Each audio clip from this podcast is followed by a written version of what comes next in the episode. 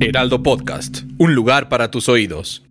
Hola, ¿cómo están amantes de la fotografía? Nosotros somos Federico Gama y Leslie Pérez y este es el segundo episodio de Rollos y Revelaciones. ¿De qué vamos a hablar hoy, Fede?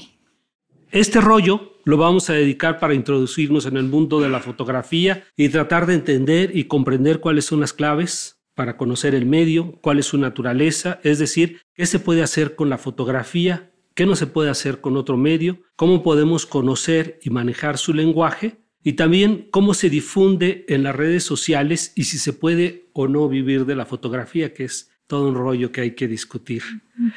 Y para revelar este rollo tenemos el talento, la voz y la experiencia del maestro Francisco Mata Rosas, uno de los pilares de la fotografía documental contemporánea mexicana y un gran promotor, además de la fotografía, a partir de, libros, de libros colectivos que se hacen en redes sociales, de exposiciones, y les aseguro que es alguien que vamos a aprovechar mucho el día de hoy en esta charla, porque actualmente es profesor del Departamento de Ciencias de Comunicación de la UAM Coajimalpa, es decir, que tiene todos los conceptos claritos, frescos y la capacidad para explicarlos. Y déjenme decirles que, bueno, pues yo quiero este, avanzar en este sentido y decir que estamos con un tres veces maestro, porque él es un maestro en la materia, es maestro con maestría, es decir, tiene una maestría en esta disciplina de artes visuales y nada más, bueno, pues ahí para meternos un poquito, es maestro de maestros, porque pues yo también aprendí mucho de tu trabajo cuando estabas este, trabajando en, en un periódico. Y este, pues le entramos ya de, de, de lleno al programa. ¿Tienes algo que comentar, Leslie? Pues bienvenidos. Y si ustedes creían que hacen fotografía, prepárense para desilusionarse y aprender de verdad de cero qué estamos haciendo con la foto. Pues bienvenido Ahora sí, como diría, maestro, gracias por aceptar la invitación. Eh, muchas gracias por invitarme. Este, un compañero que desgraciadamente falleció hace poco, Jesús Sánchez Uribe, cada vez que le decían maestro, él respondía, eso lo será usted, este, me, daba mucha risa eso, ¿no? Como, como eh, él tomaba como una especie de, de ofensa el, que le antepusieran el título nobiliario de esa manera, ¿no? Solo lo recuerdo, no es que me moleste, solo, solo, solo lo recuerdo y este, me gusta mucho el, el, el concepto el título de, de esta serie, en revelar rollos, porque también recordando a otro, a otro viejo colega, alguna vez me decía que yo, eh, porque durante toda mi carrera eh, constantemente he tenido la oportunidad de que me inviten a coloquios, a congresos, a encuentros de fototecas, me invitan a dar, etcétera, etcétera. Y este amigo me decía, es que tú ya estás dejando de ser fotógrafo y te estás convirtiendo en rollógrafo. Entonces, este, ahorita me acordé con esto de revelar rollos. Pero bueno, creo que eh, hablar de fotografía en la actualidad, el tema de, este podcast, de esta serie, el interés de este medio por, por que esto se ponga sobre la mesa, me parece que es de suma importancia porque debemos de entender que la fotografía ha dejado de ser un campo de especialistas, un campo de profesionales, para convertirse en una herramienta cotidiana. ¿Sí? Eh, y de repente, eh, para mí, Leslie decía ahorita que si creemos que tomamos fotografías, vamos a ver, eh, eh, por ahí el comentario de Leslie, em, eso me hace pensar en que siempre nos concentramos en este tipo de discusiones sobre cómo se está haciendo la fotografía en la actualidad. ¿Quién la está haciendo? ¿Cuál es la naturaleza? Hablabas tú, Federico, de la fotografía en la actualidad. Pero a mí me parece que algo que no revisamos muy a menudo y que es de capital importancia es cómo se consume la fotografía. A mí me parece que ahí radica la verdadera transformación del medio. ¿sí? Eh, la fotografía, decía yo, deja de ser eh, un campo profesional, un campo especializado, para convertirse en una herramienta de uso común. ¿sí? Entonces, eh, recordemos, para, para seguir contextualizando esta, esta idea, que la fotografía es un lenguaje y como todo lenguaje eh, tiene la posibilidad de ser escrito y de ser leído, haciendo una analogía con el, con el lenguaje escrito. Eh, debemos de pensar que eh, las mismas reglas, pero las mismas, sujeto, verbo, predicado, le sirvieron a García Márquez para hacer 100 años de soledad. Y esas mismas reglas las utilizamos para escribir la lista del súper. No olvidar comprar papel de baño. Y se usan las mismas reglas, se usan las mismas eh, estructuras conceptuales y narrativas, simplemente los usos son distintos. Y eso no quiere decir que uno sea más importante que el otro, simplemente tienen distinta o distinto objetivo, eh, eh, van dirigidos a distintos sectores, etcétera, etcétera. La fotografía en la actualidad yo pienso que es lo mismo. Es exactamente igual de importante la foto de la espuma de mi capuchino. Ajá eh, para mí va a ser importante que mis cinco cuates en Instagram me comenten qué envidia, invita, qué chido, con quién está, o sea, cumplió su misión esa fotografía, comunicar. ¿Dónde estoy? ¿Con quién estoy? ¿Qué estoy haciendo? Serían algunas de las preguntas que respondería esa fotografía. Hay otras fotografías, 100 años de soledad, que tienen otro objetivo, que tienen otra envergadura, otro destino y por lo tanto otra manera de construirse, pero también con las mismas reglas. Yo recuerdo que cuando empezamos con todo esto de la fotografía en los teléfonos celulares, porque eh, esto creo que es importante mencionarlo. Eh, la gran revolución, eh, todos pensamos o muchos pensamos que la gran revolución de la fotografía fue la fotografía digital. El pasar de la fotografía química, que muchos le llaman análoga, a mm. digital, esa fue la gran revolución. definitivamente no. La gran revolución se da cuando la, en 2007 se lanza el primer iPhone. Ahí es donde está la verdadera revolución. Es eh, un momento donde se conjugan elementos que todos existían por separados. Existía el teléfono, desde luego, existía la cámara fotográfica, ya existía Internet, ya existían los geolocalizadores, ya existía el software. Todo eso se junta en un solo aparato, donde tenemos una ecuación que es fotografía más geolocalización, más conexión a Internet, más redes sociales, y ahí es donde se da la revolución ahí es donde se transforma absolutamente todo. ¿sí? Muchos teóricos llaman, llamamos a este momento el inicio de la fotografía 3.0. Eh, vamos a entender como la fotografía 1.0 todos los procesos químicos, o sea, desde su eh, invención, que, que, la invención también es exactamente igual que lo que pasó ahora, fue conjugar una serie de elementos que ya se conocían de la óptica, de la mecánica, de la física, de la química. Desde ese momento, todos los procesos que conocemos, los procesos históricos, la fotografía en color, la fotografía instantánea, todo lo que era químico es la fotografía 1.0. Y ahí es muy importante que recordemos que en prácticamente cualquier cosa nosotros tenemos cambios de naturaleza y cambios de grado. Un cambio de naturaleza de la fotografía es pasar de la química a la electrónica.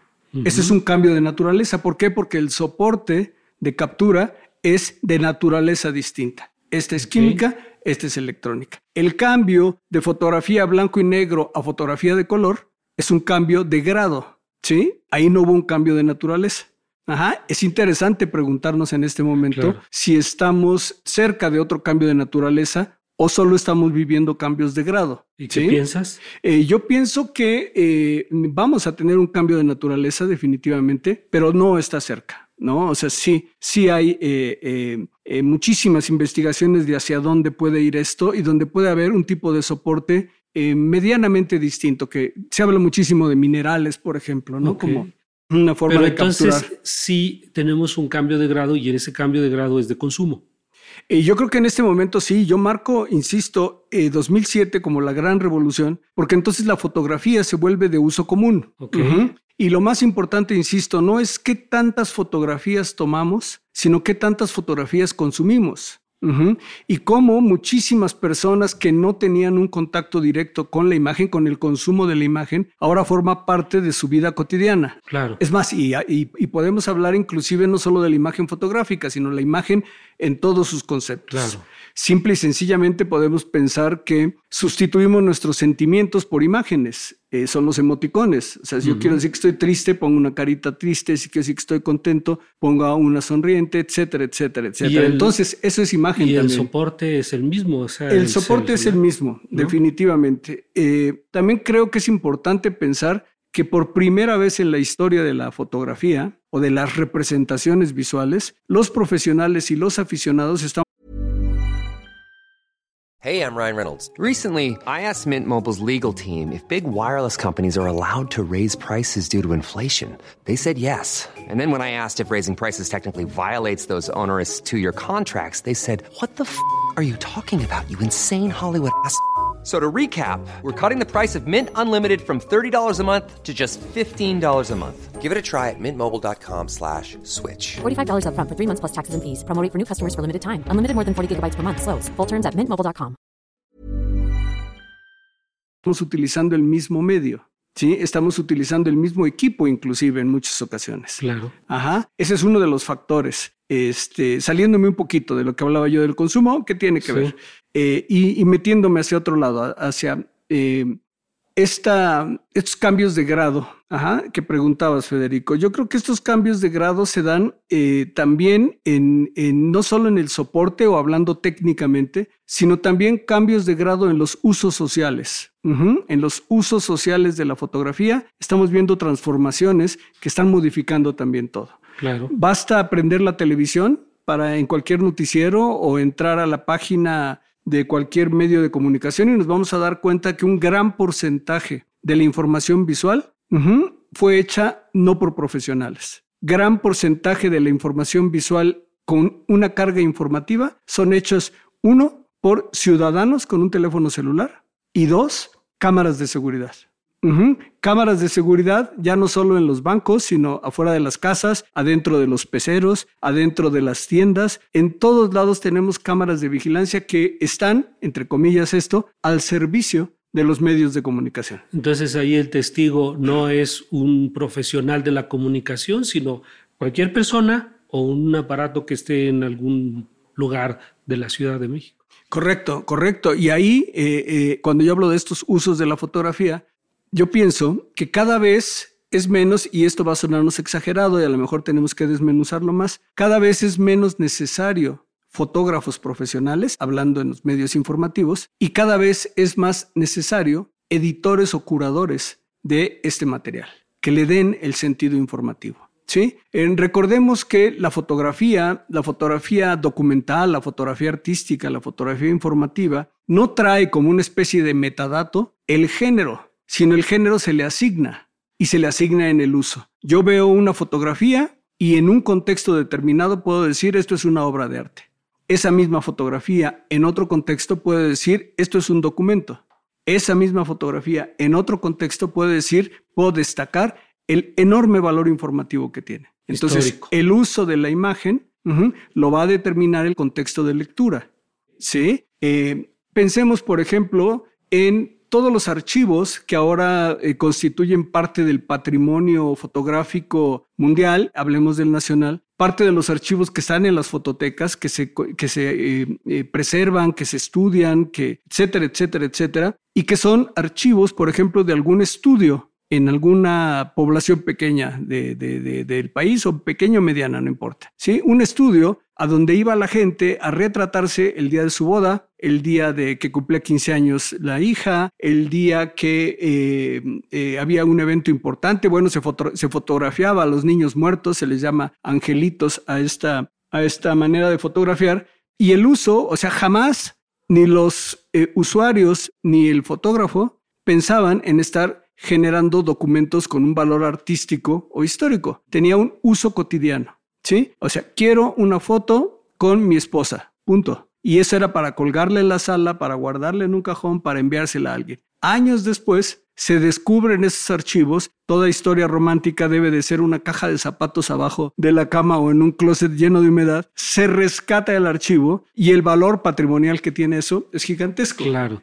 Entonces, ahí vemos en este ejemplo un poquito caricaturizado cómo el uso de la fotografía es el que va a determinar el valor social que tenga O como en un contexto también determinado. estas imágenes de los angelitos que hablas de Romualdo García, ¿no? Correcto. De que era nada más para tener al niño que había muerto, pero que, que era todavía parte de la familia y que la gente quería conservar esa imagen como parte de la familia, ¿no? Y que ahora tienen un valor estético, histórico, este, muy grande para entendernos como, como mexicanos. Perdón, perdón. Oye, Francisco, entonces nos estás diciendo que los manifiestos comunistas no nos mentían y el consumo cambia los medios de producción también en fotografía. Y en este sentido, entonces, hoy ya no importa cómo se produce, sino para qué se usa la imagen. En parte sí, en parte sí, eh, tienes razón con eso y me gustó la, la- la referencia que haces de los manifiestos comunistas. Eh, Habría que pensarlo más eso, habría que platicarlo más, pero me llamó mucho la atención. Este, sí, lo que pasa es que tenemos que pensar que la fotografía es un fenómeno muy complejo en la actualidad. Sí, eh, por eso la importancia de series como esta, ¿sí? donde, donde se hable de este tema, porque además es un tema eh, con muchísimas conexiones. Ahorita que hablabas tú de los angelitos muertos de Romualdo García, me quedé pensando que independientemente de lo obvio de esas fotografías, un niño muerto, o pensar en las fotografías de eh, nuestro recién eh, colega y maestro fallecido Enrique Metinides, este, también podríamos pensar en la relación de la fotografía y la muerte en el sentido filosófico, en el sentido de un momento que no va a ser nunca más, eh, donde la persona fotografiada muere en el sentido de que deja de envejecer eh, en fin, ¿no? O sea, eh, eh, eso creo que daría para un, sí, y además, o sea, cómo es que entendemos un poco, yo decía, este, la foto, esas fotografías históricas, artísticas y que nos hablan de un momento, nos ayudan también para entendernos como sociedad, como cultura, como identidad, lo cual es, es fundamental para reconocernos lo que somos. Pero yo, este, perdón que insista, pero voy a, retomar otra vez la idea fundamental de esta charla y es sobre esta cuestión de, tú nos, nos empezaste a hablar sobre que la fotografía es un lenguaje. ¿Sí? Y nos, este, nos ubicaste perfectamente el momento histórico de la fotografía 2007 como este boom donde no solamente este, unos cuantos utilizan la fotografía, sino que se convierte en, algo que usamos todos. Y de ahí la importancia de estar hablando precisamente de fotografía.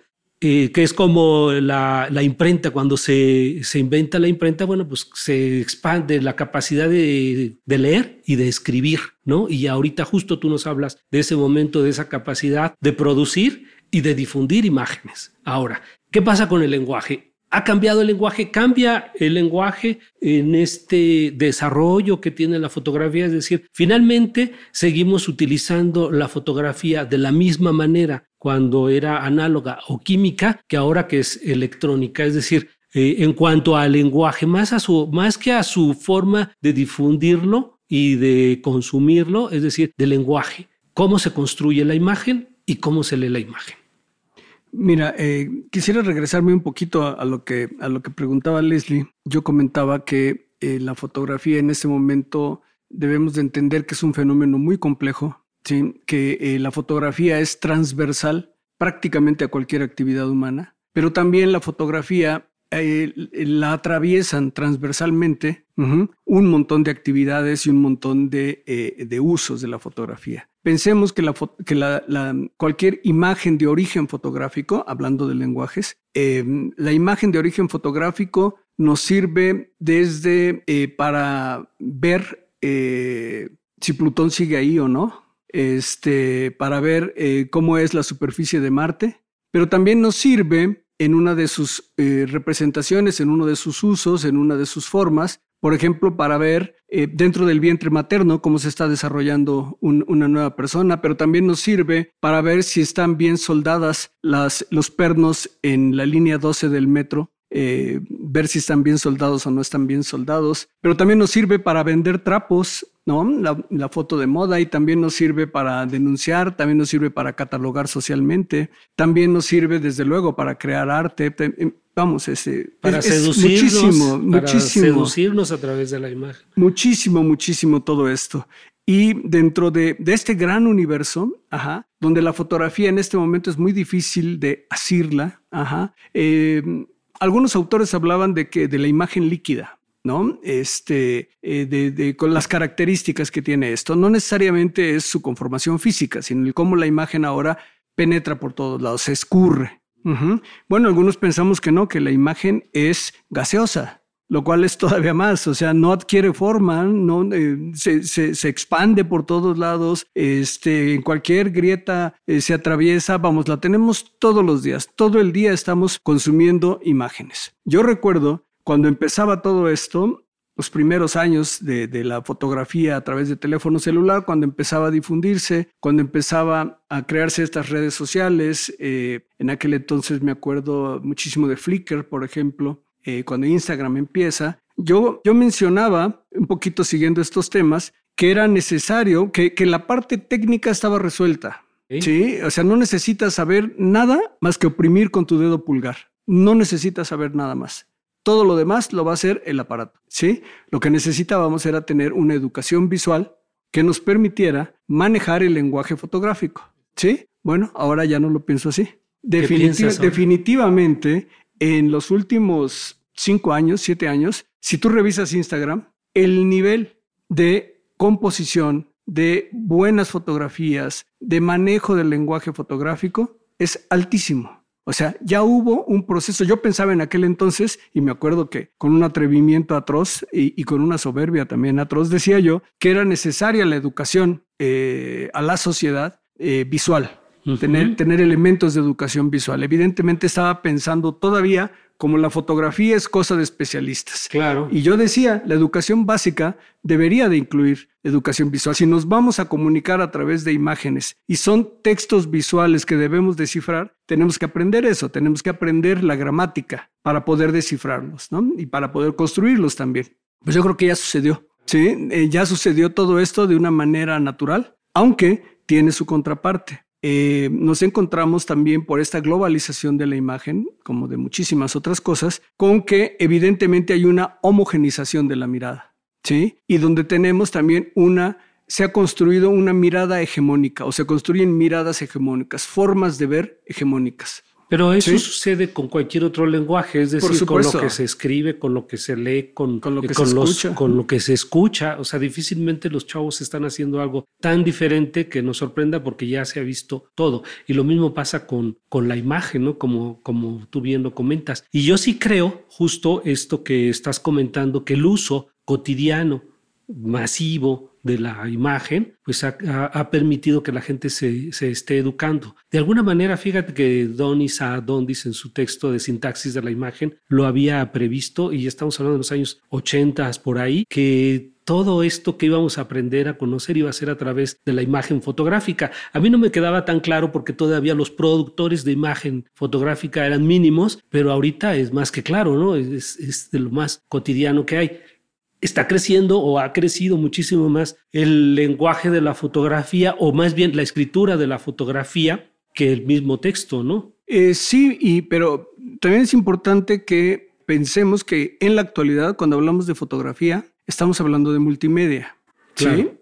Se está grabando audio, se está grabando imagen en movimiento. Sí, es un punto muy importante. ¿sí? Y también estamos utilizando muchísimo imágenes convergentes, que ese es un fenómeno súper interesante y que están tan al alcance de la mano y los usamos de manera tan cotidiana que ya no pensamos en ellos, ¿no? Pero el GIF, por ejemplo, el GIF es un híbrido entre la imagen fija y la imagen en movimiento. No es ni una ni es la otra. Es una hibridación, una eh, mezcla, una convergencia de medios que usamos de manera cotidiana. Otro fenómeno interesantísimo, eh, los memes, Sí, que usan imagen evidentemente, pero que si nos detenemos tantito a hablar y a pensar de los memes, nos vamos a dar cuenta que estamos hablando del dadaísmo, estamos hablando del collage, estamos hablando de la apropiación, estamos hablando de la paráfrasis, vamos, estamos hablando de movimientos artísticos que surgieron durante todo el siglo XX y que ahora cobran forma, ¿sí? Gracias a las facilidades que da el aparato eh, que tenemos en nuestras manos. Entonces es muy interesante otra vez pensar que hablar de imagen en este momento es hablar de un montón de cosas que van más allá de lo, del, del hecho o del acto fotográfico. Oye, Francisco, yo quiero retomar un poco esto que dicen de las herramientas, porque ¿quién no ha escuchado qué bonitas fotos hace tu celular o qué bonitas fotos toma tu cámara? ¿No? Y en este sentido, o sea, ¿cuál es la importancia real de, de las herramientas que utilizamos? Porque mucho tiempo también los que nos atrevíamos a llamarnos profesionales de la imagen, era casi crucificar a los que usaban celular, por ejemplo, ¿no? Y era quítate el del celular. Y cuando veías los resultados, la calidad muchas veces era exactamente la misma, si no es que mejor, en composición, en colores, y era qué tan importante es ahora las herramientas, aceptar que ya no solo es un cuerpo, este, Nikon o Canon o de cualquier marca, sino que también puede ser un cuadradito que nos cabe en el bolsillo. O sea, ¿qué tan importantes estas herramientas y estos usos? Y en este sentido, hoy, ¿cómo definimos quién es un profesional de la imagen o no? Porque antes era, bueno, si publicabas en un medio, si tenías un equipo eh, grande, si ¿no? Eh, tenían ciertas referencias, pero hoy hay quien vive, cobra eh, de hacer fotografías, de hacer imágenes en todas sus variantes. ¿Cómo definimos hoy quién es un profesional de la imagen o no? Que creo que ya hasta nos estamos rebasando, ya nos quedamos, bueno, sigan la carrera sin nosotros, los que nos muy puritanamente nos aferramos a estas ideas y la tecnología y el mismo modo de producir y consumir nos rebasó. ¿Cómo definimos hoy quién es un profesional de la imagen? Mira, es muy difícil. Coincido contigo que antes uno de los parámetros para definir a un profesional era los conocimientos que tenía y hasta el equipo que, tenía a su disposición. Definitivamente que casi cualquier fotografía se puede hacer con un teléfono celular, salvo algunos aspectos muy especializados, como podría ser, por ejemplo, la fotografía de deportes, algún tipo de fotografía de naturaleza, eh, algún tipo de fotografía astronómica, en fin. En resumen, me estoy refiriendo a los telefotos. Eh, fuera de eso, prácticamente cualquier imagen se puede hacer con un teléfono celular. De hecho, todos los días se hacen. Eh, lo interesante otra vez es el impacto social que tiene esto. ante un suceso noticioso, pensemos en un terremoto, ¿sí? Y solo por mencionar algo que nos es muy familiar y muy cercano en todos los sentidos, un terremoto en lo que un fotógrafo profesional, por seguirle llamando así, profesional de la información, se traslada a alguno de los puntos donde ocurrió el terremoto, en lo que él llega, ¿sí? ya hay miles de imágenes circulando en las redes sociales de las personas directamente afectadas que estaban ahí y que capturaron en fotografía o en video ¿sí? Eh, lo que sucedió. Entonces, el fotógrafo, esta distancia que tiene de tiempo, insisto, ese, ese periodo inunda las redes de imágenes. Entonces habría que preguntarnos, ¿sigue siendo socialmente útil un profesional de la información gráfica? La respuesta definitivamente es sí, no en la manera como lo conocemos. Vamos, de hecho, eh, la tecnología transformó también, sin pedirnos autorización, toda nuestra manera de entender el periodismo, de entender el fotoperiodismo. Eh, a mí nunca me preguntaron, y creo que a Federico tampoco, a nadie, nunca nos preguntaron si queríamos hacer video, si se nos antojaba hacer video. Al siguiente modelo de cámara que compramos ya traía video y teníamos que aprender a usarlo. Y al poquito tiempo los medios empezaron a decir, oye, además toma video. ¿Sí? Entonces, recordemos, esto es importante, la tecnología siempre contiene ideología. La tecnología no es neutral, la, tecnología va eh, mucho más adelante del proceso social que vaya a impactar. Y muchas veces eso está calculado, hacia dónde puede ir. ¿sí? Bueno, tenemos términos que sí nos resultan familiares como la obsolescencia programada, donde sabemos que nuestra computadora, nuestro teléfono, nuestros audífonos, nuestra cámara en cierto tiempo ya no funcionan porque es rebasado por los entornos. Eso quiere decir el software, los discos duros, etcétera, etcétera, etcétera. Bueno, yo creo que también hay obsolescencia programada ideológica y también hay obsolescencia programada de el uso de los medios, ¿sí? Entonces, esto que ha derivado, en resumen, porque se nos acaba el tiempo, esto en que ha derivado en la pauperización del trabajo fotográfico profesional, por lo menos en eh, los medios, ¿sí? Debemos de entender que hay una transformación radical eh, muchos de los medios, eh, se, habla, por ejemplo, de la crisis del fotoperiodismo. Yo creo que no es una crisis del fotoperiodismo así aislada y, definida. Yo creo que es una crisis de la estructura de negocio de los medios de comunicación tradicionales. Sí, que es un fenómeno mucho más complejo, que evidentemente incluye al fotoperiodismo. Y arrastra al periodismo y al fotoperiodismo. Y Por supuesto. Pero insisto, esto que ha generado la pauperización Primero en la más obvia, que es la reducción de las, plantas, ¿no? Este, eh, eh, periódicos históricos que, tenían unas plantillas de fotógrafos enormes, ahora están reducidos de una manera increíble, ¿no? La cantidad de personas que trabajan, precisamente porque se tiene acceso gratis a muchísimo material. ¿Sí? Segundo, eh, la pauperización en el sentido de que ahora no solo tienes que hacer fotografías, sino tienes que hacer otras labores que antes no hacías. ¿Sí? Y unas, algunas de esas labores incluyen aunque a veces no te lo digan explícitamente, el que tomes fotografías con tu teléfono celular y las subas cuanto antes, o tomes un video o grabes un audio o eh, este, eh, des el contexto. En fin, están pagando porque hagas cuatro o cinco cosas que antes probablemente hacían cuatro o cinco personas, ahora lo hace una persona y no solo no le aumentaron el salario, sino se lo redujeron en muchos casos. Entonces, este, a eso me refiero con la pauperización qué importante esto que dices, perdón que te interrumpa, pero esto es muy importante y no queremos terminar sin mencionarlo. Con los miles y millones de imágenes que a diario vemos gratis en redes sociales, otras no tan baratas, ¿todavía se puede vivir de hacer fotografía? Sí, por supuesto que sí. Por supuesto que sí, y el mejor ejemplo lo tenemos aquí con Federico Gama, que es un potentado de la imagen. Hazme la buena. Le podíamos llamar así, el, el, slim de la fotografía. Ojalá, bueno. No, no. Yo, no, yo, yo, yo, soy el slim, estamos aquí ante, este, eh, no sé. Moss. Moss, ¿no?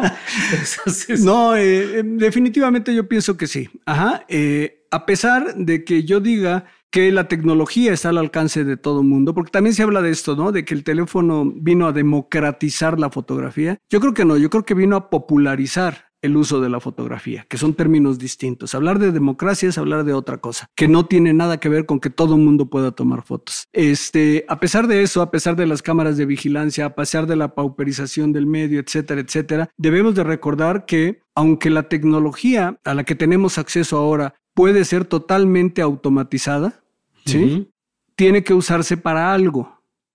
Y yo siempre he insistido, lo importante, y eso lo insisto mucho en los talleres y en, mis clases, lo importante es tener algo que decir y tener un punto de vista. Si yo tengo un punto de vista y sé desde dónde estoy viendo, en todos los sentidos, ideológico, político, este, cultural, eh, etcétera, etcétera, eh, puede ser que mi eh, fotografía sea distinta a los miles de fotografías que solo tuvieron la intención de capturar un momento o de registrar un acontecimiento. ¿sí? Eh, una persona que va más allá del registro o de la documentación en el sentido de un documento, una persona que va más allá nos está dando su opinión, nos está dando su punto de vista. Entonces entender que la fotografía es en primera persona eh, y entender que lo que estamos viendo es alguien que nos dice, así lo veo yo, esto es lo que yo pienso. Y eso genera comunicación, genera debate, genera información, genera un montón de cosas más allá del registro fotográfico. Claro, y justamente ahí es donde quería hacerte una pregunta sobre el manejo de las fotografías en redes sociales. Tú eres alguien que te sigue muchísima gente y que has utilizado de una manera espectacular esto para convocar a otros fotógrafos a hacer libros, y además, o sea, tu, propio espacio tiene un flujo importante este, de seguidores y de todo esto. ¿Qué, cómo, ¿Cómo generas tú todo esto? ¿Cómo a partir de qué? Y justo un poco de lo que estás hablando, esto de ser, de ser diferente, de tener una propuesta diferente, pero ¿qué es lo que te ha dado resultado? Y nosotros también hacemos, tratamos de hacer una apuesta, decir, para que la gente pueda incursionar en esto, ¿no?